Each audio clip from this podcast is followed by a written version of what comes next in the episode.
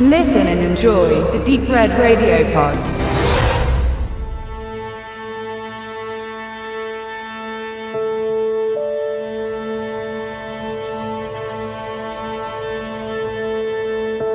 Hell or High Water. Hölle oder Hochwasser. Bis zum Hals steht Toby Howard das Wasser schon lange.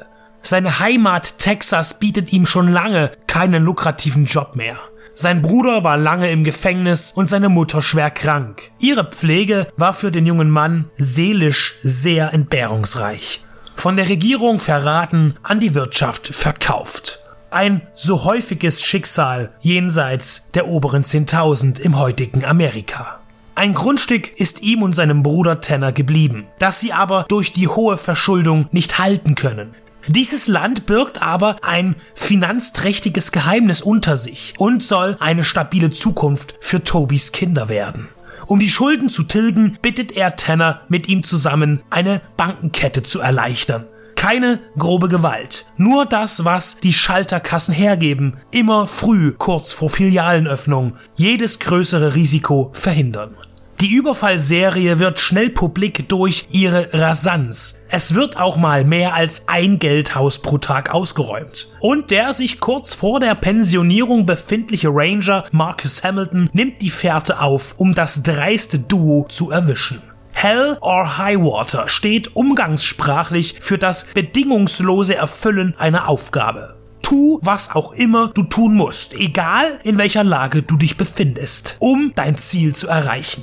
Der Titel für David Mackenzies neunte Langfilm-Regiearbeit ist passend gewählt und beschreibt den Inhalt mit nur wenigen Worten optimal. Bedingungslos heißt dann auch, dass es menschliche Opfer geben wird, was Toby dringlichst zu vermeiden suchte und Hamilton umso mehr anspornt, ihn und Tanner zu fassen. Bei ihrem Vorgehen sind die Howards einerseits geschickt und wählen intelligente Schachzüge, andererseits handeln sie auch impulsiv und zuletzt auch unberechenbar für den Zuschauer. Natürlich erwartet man einen großen Knall am Ende, so wie sich die Ereignisse zuspitzen, aber was dann kommt, ist doch überraschend und macht Hell or High Water zu einem überdurchschnittlichen modernen Thriller, der eine Verfolgungsjagd beschreibt, ohne zu hetzen. Auch wenn es nüchtern abgefilmte und gerade dadurch spektakuläre Fluchtwagen-Action gibt, so entschleunigt ist das Drehbuch von Taylor Sheridan und fügt noch menschliche Dramatik und feinen Dialoghumor hinzu. Seien es die Spitzen zwischen den Brüdern oder der satirische Rassismus von Hamilton gegenüber seinem indianischstämmigen Kollegen, der allerdings immer eine tiefe Zuneigung und lange Männerfreundschaft erkennen lässt. Neben dem flüssigen und vereinnahmenden Skript Sheridans, der zuvor mit seinem Debüt Sigario, das Dennis Villeneuve inszenierte, auf sich aufmerksam machte, beglücken einen die Bildkompositionen und Kamerafahrten von Giles Nuggens. Ob Gespräch, Landschaft oder Action, er hat immer den richtigen Blick und macht aus wenig viel.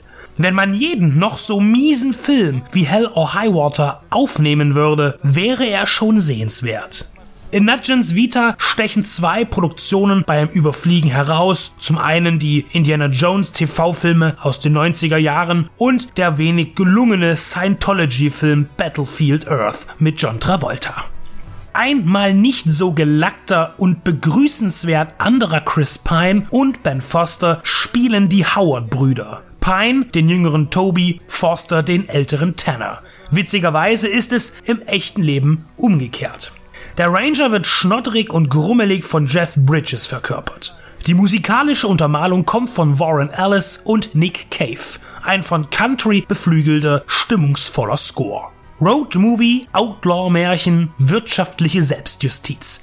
Hell or High Water ist eine an Spannung und Intensität stetig gewinnende Familientragödie, die sich nach einer exzessiven Entladung einer ruhigen Reprise zur Erklärung bedient, die dann noch ein klassischer Westernabschied ist.